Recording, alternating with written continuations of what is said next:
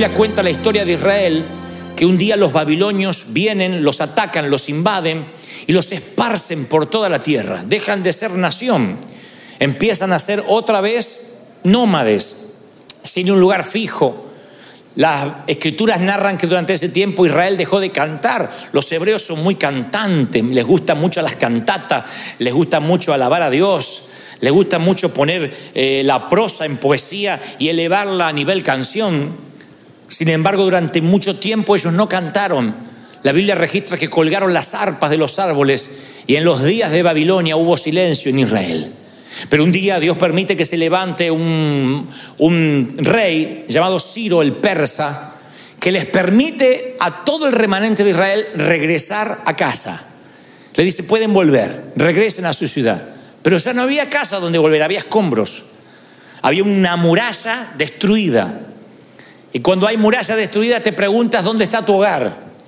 Como aquellas personas que vieron pasar un tornado, un huracán, y cuando vuelven de los sitios de refugio se les desarma el alma, se les rompe el alma, porque ven que ya no hay un lugar donde volver, un sitio donde pernoctar. Porque lo que conocías como un hogar, ¡pum!, pasó un 9-11 y lo liquidó. Así se siente ahora Israel. Así que Dios tiene que usar a dos personas, dos héroes, que en su momento estos personajes compartían un mismo libro en las antiguas escrituras. Luego, en la actual Biblia, cada uno de ellos tiene su propio libro, Esdras y Nehemías.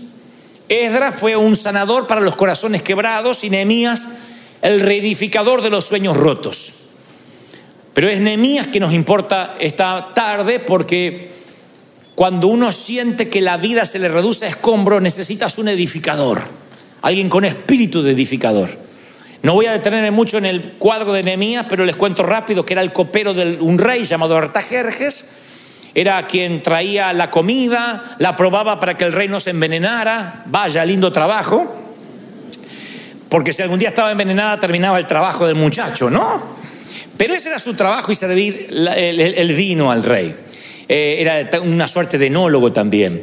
Así que en un momento él siente carga por reconstruir los muros, el rey lo deja ir y él, este es, este es el caballero que va a liderar la reconstrucción de los escombros de Israel.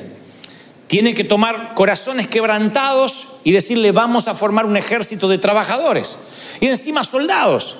Porque cuando se corre el rumor de que Israel va a reconstruir sus muros para que sea otra vez una ciudad fortificada y por consecuencia una nación, los enemigos empiezan a amenazar a diario para que cesen la obra, para que bajen los brazos, para que no terminen lo que Dios los mandó a hacer. Pero la Biblia dice que en el capítulo 4 de Nehemías ellos están construyendo, Nehemías los convoca dice, vamos, podemos, aprovechemos que el rey Ciro nos permite volver. Y cuando están construyendo por la mitad, dice el capítulo 4 de Nehemías, comienza el desaliento fuerte en todos. Y aquí yo me detuve. ¿Por qué cuando están en la mitad se desalientan? ¿Por qué cuando, cuando empezaron no se desalentaron de modo que no podían arrancar? ¿Por qué todo el mundo arrancó y por la mitad les agarró el desaliento? Dicen los psicólogos que cuando llegamos a la mitad de algo es justamente cuando más la depresión viene sobre nuestras vidas. De allí la crisis de la mediana edad. Lo que le pasa a tu marido es que llegó a la mitad de la montaña. Y cuando llegas a la mitad, dice, no sé si continuar con la vida tal como la conozco. Te replantea muchas cosas. Porque no es lo mismo arrancar a los 17, a los 18, a los 20, que cuando estás en la mediana edad. Yo nunca llegué todavía a la mediana edad, espero llegar y ver qué se siente. Pero digo, cuando uno llega a esa edad, uno siente literalmente que las fuerzas no te alcanzan para otra mitad, para otro 50%. Y yo siento en mi corazón que hay mucha gente aquí que está en la mitad de algo, en la mitad de su pareja, en la mitad de la crianza de los hijos. La mitad de la crianza de tus hijos es la adolescencia de tus hijos. Cuando son niñitos, ¡ay, qué, ay, qué lindo! Se hace caca cada rato, pero es un regalo. Cuando ya tiene 22, 23, hace su vida, capaz que tiene su auto, ni, hace, pero cuando tiene 13, 14, no es ni el regalón que se hacía caca, ni el grandote que se maneja por sí solo. Entonces lo ves y dices, oh, en serio, estás en la mitad de la crianza. Y el adolescente también se siente en la mitad, porque dejó de ser niño, pero tampoco le alcanza para ser joven, está ahí en la mitad.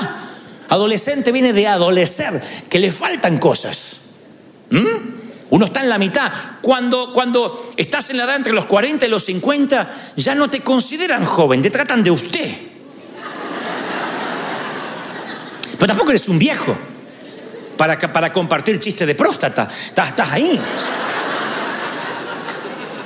Y es complejo cuando uno está en la mitad. Pasa con los solteros. Cuando tienes 20, 25 años, dices, bueno, soy soltero. Tienes 30, 35 y sigues soltero pasas a la mitad. Para casado te falta, para soltero te sobra.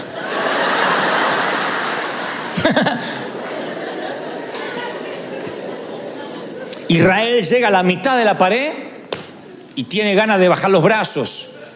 Y alguien dijo por ahí, la fatiga nos hace cobardes a todos. Sí, el cansancio no te da valor para tomar ninguna decisión. Cuando estás cansado no, no, no te dan ganas de tomar decisiones importantes.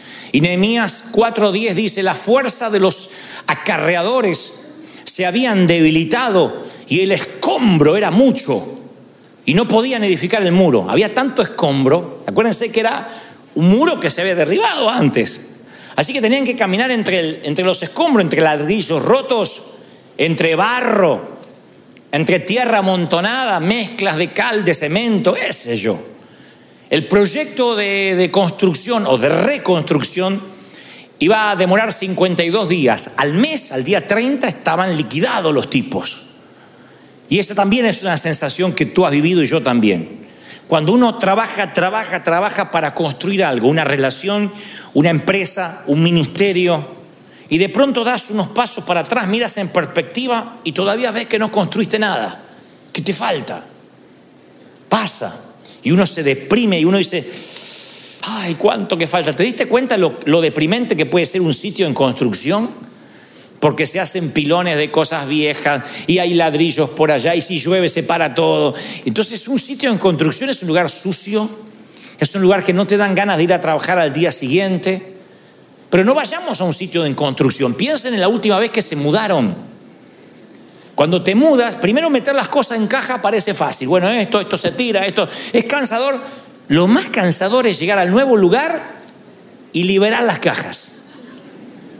Eso empieza, porque tú dices, me voy a poner todo el día y mañana libero todo. Se te hacen las 8 de la noche, las piernas no te dan más y miras así y parece que los escombros tienen vida y se multiplicaron. Hay más cosas, hay más cosas.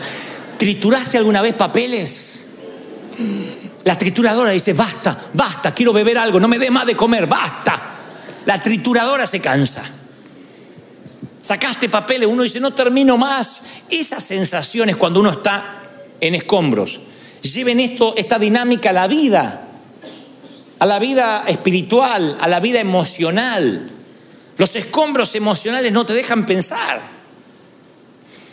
Saliste de una relación en crisis y te dejó escombros de resentimiento, de autocrítica, de crítica, de, cosas que te dijeron, de heridas abiertas. Y es tantos escombros que caminas así que no puedes construir una nueva relación. Así se sentía Israel. ¿Cómo vamos a construir Nehemías el muro si estamos caminando entre la basura? Por eso esta palabra va para los que les cuesta empezar otra vez y se sienten literalmente exhaustos, agotados, Agotamiento, la definición, de, perdón, de agotamiento es hacer cosas para los cuales no fuiste llamado a hacer. Cuando trabajas en algo equivocado, el agotamiento es el trabajo duro en las cosas equivocadas. Eso sí te agota.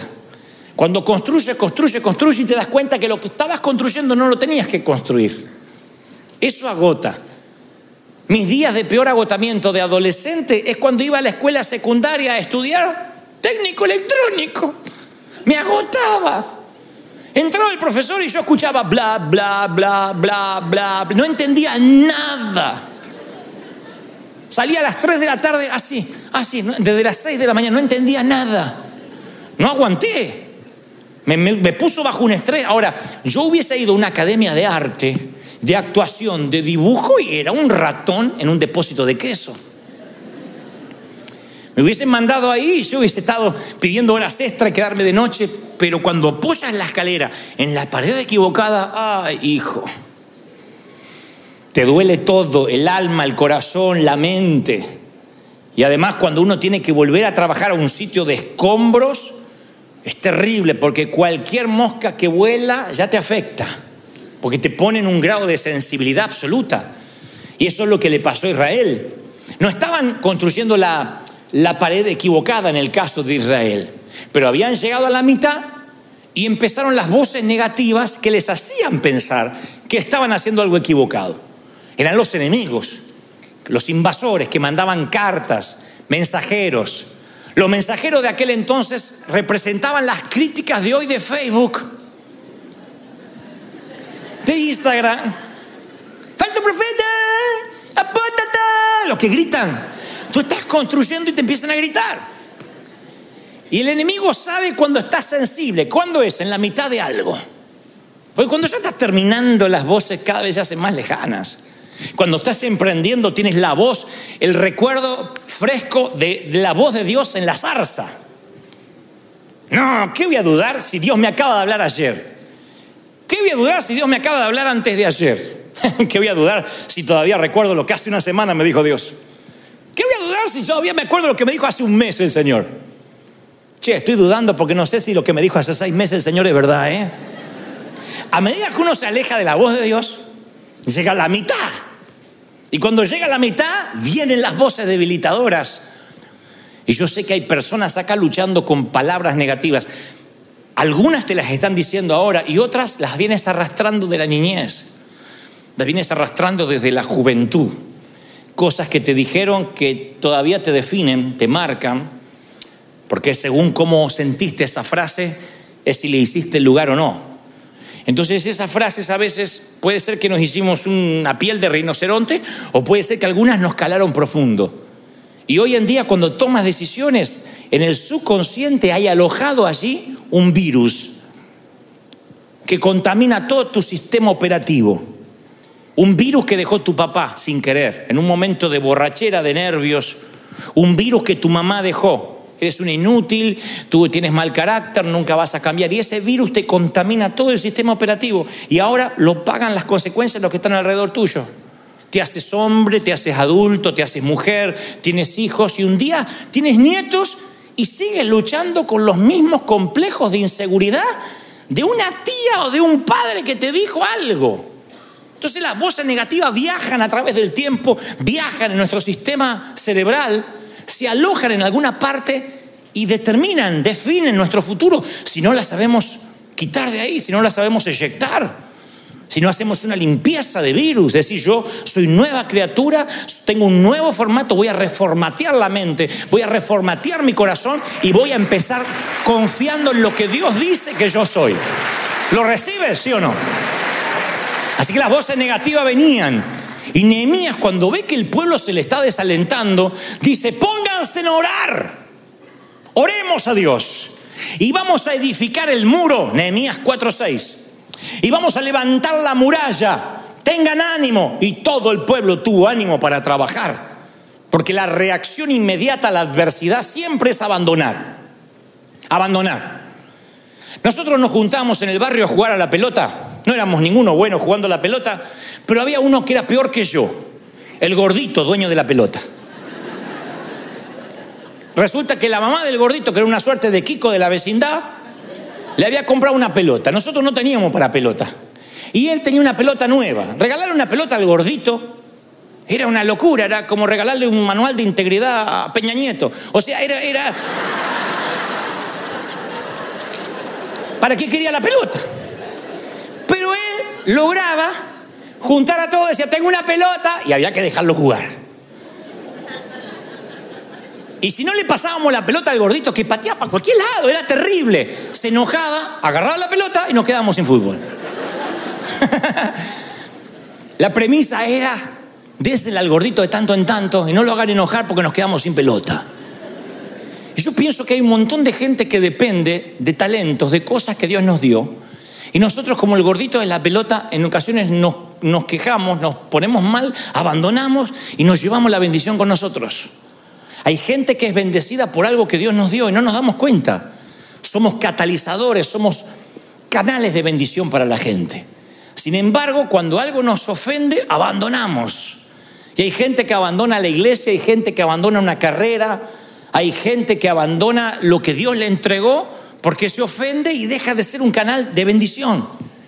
Y muchos van a lamentar haber tomado decisiones bajo emociones violentas bajo ese momento emocional donde lo primero que hizo es abandonar su cuchara de albañil, abandonar su, su, herramienta. Nehemías dijo, no, un ladrillo y otro ladrillo, hay que seguir y hay que seguir y hay que seguir. Y es terapéutico a veces trabajar para evitar la frustración. Hay que seguir trabajando. Si quieres una primera palabra esta tarde y dices, yo estoy deprimido, yo estoy triste, ¿qué tengo que hacer? Tengo una palabra, sigue poniendo otro ladrillo, no te entregues, sigue trabajando. Continúa en esa compañía, el año no terminó. No solo el año no terminó, Dios no tocó la campana, no te baje del cuadrilátero, sigue peleando. El próximo golpe puede ser que ganes por nocaut. El próximo golpe puede ser que te alces con el cinturón. ¿Lo crees? No te entregues. Un round más, vamos, sube otra vez. Aunque estés todo moreteado y la vida te esté golpeando de frente, tienes que seguir peleando. Nehemías dijo, vamos, vamos, sigan. Cobren ánimo, oren a Dios y sigan. Lo importante es poner lo más importante como lo más importante. Lo importante es decir, lo que Dios me mandó a hacer va a ocupar mi agenda. ¿Qué te mandó a hacer este año el Señor? Crear una compañía. Bueno, enfócate, enfócate, no hagas dos cosas. División viene de dos visiones. Visión es una sola. Acuérdense, yo una vez les conté que los domadores de leones, ¿lo vieron ustedes en los circos que tienen una banqueta así? Los domadores de leones, ¿por qué no tienen una silla? ¿Por qué no tienen un palo? Un palo. Porque los domadores de leones cuando le muestran esto al león, el león lo que ve es eso, y entonces ve las cuatro patas. Y como ve las cuatro patas no sabe dónde enfocar la mirada. Y se desenfoca y el león se paraliza. Pasa con cualquier bestia que va a atacar. Puedes probar con tu esposo algún día con una banqueta. Si sabía que iba a decir eso, sabían.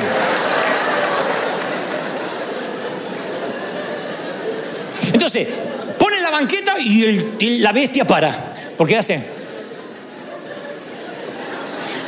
Entonces, como dije una vez, si sales, si sales a cazar conejos, si sales a cazar conejos, olvida, cuídate de los leones.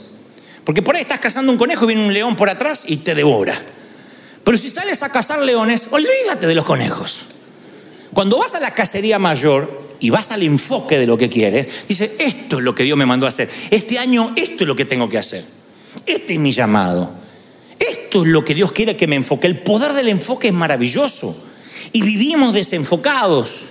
Vivimos diciendo, ay, cuánto escombro. ¿No te pasó después de una mudanza de pararte y quedarte paralizado o paralizada? como si las cajas se fueran a desarmar solas. Ay, no sé por dónde empezar. Los escombros dividen la visión. Cuando hay escombro no sabe bien para dónde mirar, porque de pronto dice, bueno, no sé para, para qué. O sea, no puedes nunca perseguir a dos conejos a la vez. Nunca. Es uno. Y la vida es un enfoque, decir, ¿qué es lo que Dios te mandó a hacer? Nehemías dice, no, yo estoy reconstruyendo el muro, no es tiempo para ahora para hablar, ni para platicar, ni para ponerlo a charlar, a ver qué vamos a hacer. Estoy reconstruyendo el muro. Hablen ustedes. Alguien tiene que escuchar este mensaje. No es tiempo de hablar, es tiempo de trabajar. ¿Lo crees? Dile a que está al lado, no hables, trabaja, no hables, trabaja. No te pongas a hablar. No te pongas a hablar, trabaja. Habrá tiempo de hablar, pero ahora es tiempo de trabajar. Lo importante es lo primero. Y de pronto Nehemías, mira así, se da cuenta el quid de la cuestión. He aquí el asunto chato, dijo el proverbista Mario Moreno.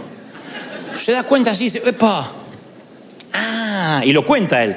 Dice, me di cuenta que cada uno estaba en un sitio del muro y los agrupé por familias y los agrupé por equipos, con sus espadas, con sus lanzas y con sus arcos. Entonces le dije, no teman, acuérdense del Señor, peleen por vuestros hijos, hijas, hermanos, mujeres, vuestras casas. Claro, Nehemías, como buen líder, dice, ¿por qué se me desalienta todo el pueblo a cada rato? Y es porque cada uno estaba metido en su trabajo, en su, en su agujero del muro, y miraba y decía, oh, no terminamos más. Habían perdido la perspectiva. Entonces lo juntó, lo puso por filas y al eh, estar en equipo, uno acarreaba, el otro agarraba el ladrillo, el otro lo ponía, el otro lo empujaba. Entonces se sentían que estaban avanzando, veían que eran parte de algo más grande. Es muy peligroso ver el mundo desde tu escritorio, desde tu cubículo, desde tu oficina. Tu oficina puede no tener ventana, pero si tu espíritu no está abierto y no tiene ventanas, hay momentos que sientes que estás en un agujero y no avanzas. Es muy peligroso ensimismarse en su propio ministerio, en su propia compañía y no mirar lo que estás construyendo. A lo mejor en tu vida te está pasando que dices, no estoy haciendo nada, no soy parte de nada. Yo te voy a decir que sí. Eres parte de Lighthouse, un proyecto que bendice de cinco a seis familias por semana y les cambia la vida. Eres parte de una iglesia que bendice misioneros, que enciende las luces de Uganda, que bendice a los orfanatos. Eres parte de algo grande. No te estás dando cuenta. Eres parte de un río que no se detiene, ¿lo crees? Así que cuando se empiezan a ver los muchachos recuperan la fuerza de trabajo. Viene al otro obrero y dice, sí, lo vamos a lograr. lo vamos a lograr. Y salen adelante. Se dan cuenta de que son parte de algo gigantesco. No permitas que el enemigo te aísle. Yo nunca hubiese entendido que Dios me iba a parar ante ustedes hoy, esta tarde. Eso era parte de un plan. Yo no veía el plan, pero decía, bueno, a lo mejor, aunque hoy fracasé, tal vez este fracaso tenga un sentido un día.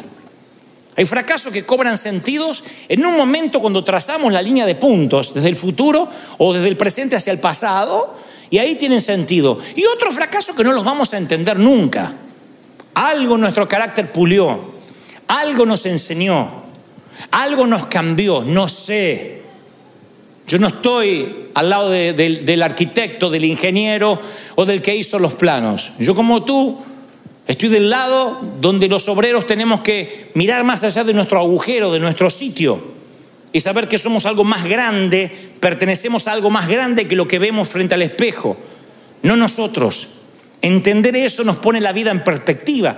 Estás construyendo algo que no te das cuenta. No es solo criar hijos, estás poniendo un hombre o una mujer de bien. ¿Quién sabe si estás criando al próximo Billy Graham, al próximo pastor de presidentes o al próximo Steve Jobs? No es un niño, es un hombre que quién sabe en qué Dios lo va a usar, qué es lo que va a cambiar. Y tú eres parte del proyecto. ¿Lo estás entendiendo? Está viendo, es algo grande lo que Dios tiene contigo, ¿lo crees? Así que empezaron a mantener ahí su energía, su fuerza, dice la palabra que ninguno se fue a dormir, ninguno se fue ni siquiera a bañar, siguieron construyendo, no se aislaron porque cuando te aíslas haces tus propias fiestas de autocompasión. Te metes en tu casa con un ice cream, un helado en la falda y a comer y a mirar Netflix hasta que se te vaya la depresión. Pero Netflix no te va a quitar la depresión. El helado menos te va a engordar la depresión. la depresión, el dolor, la ansiedad, las cargas se van a hacer más livianas cuando llevemos las ajenas. Así Dios nos cableó. Así Dios nos hizo. Dios nos formó para que ninguno lleve su propia carga. Por eso dice que nadie deje de congregarse, porque Él quiere que vayamos a una comunidad donde nos llevemos la carga unos a los otros, que te entrelaces en una cadena de aliento. Así que si tú dices, Dante, yo necesito aliento en este momento, ¿qué me aconseja? Mi mejor consejo es que vayas y alientes a otro. Sé que estás pensando, pero escúchame, no puedo pagar la renta, le voy a pagar la renta a otro. No, pero a lo mejor tu problema es pagar la renta y el problema del otro es comer hoy, no tiene para comer. Y a lo mejor el dinero que tiene no te alcanza para pagar la renta, pero sí un sándwich para él. Y lo que siembras cosechas. Si no es de esa misma persona, es de otro y si no del mismo Dios. Porque cuando tú te enfocas en los demás, eso hizo, el ejército de Nehemías. Miraban a los demás y tomaron fuerza para terminar el muro, para pasar la mitad. Es dar al otro lo que te abre puertas. Y si tú estás diciendo, ¿qué? Como está mi matrimonio, voy a ayudar a otro, sí, sí. Porque si Dios esperara que nosotros tengamos la vida perfecta para poder ayudar, no ayudaríamos nunca. No se trata de ti. Dios dice, arregla tus cosas conmigo, pero tú vas a bendecir. A Moisés le costó la entrada a la tierra prometida, su mal carácter. Dios dijo, yo voy a bendecir a este pueblo igual. Le hables a la piedra o la golpees. Pero tienes que entender de que la fuerza se toma cuando tú bendices a alguien más. Cuando tú buscas una necesidad, busca cargas para llevar. No creerás como eso te da una tranquilidad, una paz. Dice, bueno, yo sigo con la misma deuda con la que me levanté esta mañana, pero hoy le invité un café a alguien y se fue feliz. ¿Crees que Dios no lo ve? Por cuanto lo hiciste por uno de mis pequeñitos, por mí me lo hiciste. Y si les cuesta entender estas palabras, piensen cuando ustedes ven que un maestro o que alguien hace algo por tus hijos, al hijo al que le hacen bullying, al hijo al que todo el mundo molesta, a nosotros se nos partía el alma cuando alguna maestra decía, ¿cómo amamos a, a tu hijito, a vuestra hijita? Yo sentía que le debían tanto a ese maestro porque había confiado en mi sangre. Sentía las palabras del Señor, por cuanto lo hiciste por mí, lo hiciste por Él, lo hiciste también por mí. Si tú ayudas a llevar la carga a alguien, no sabes cómo lo vas a conmover a Dios.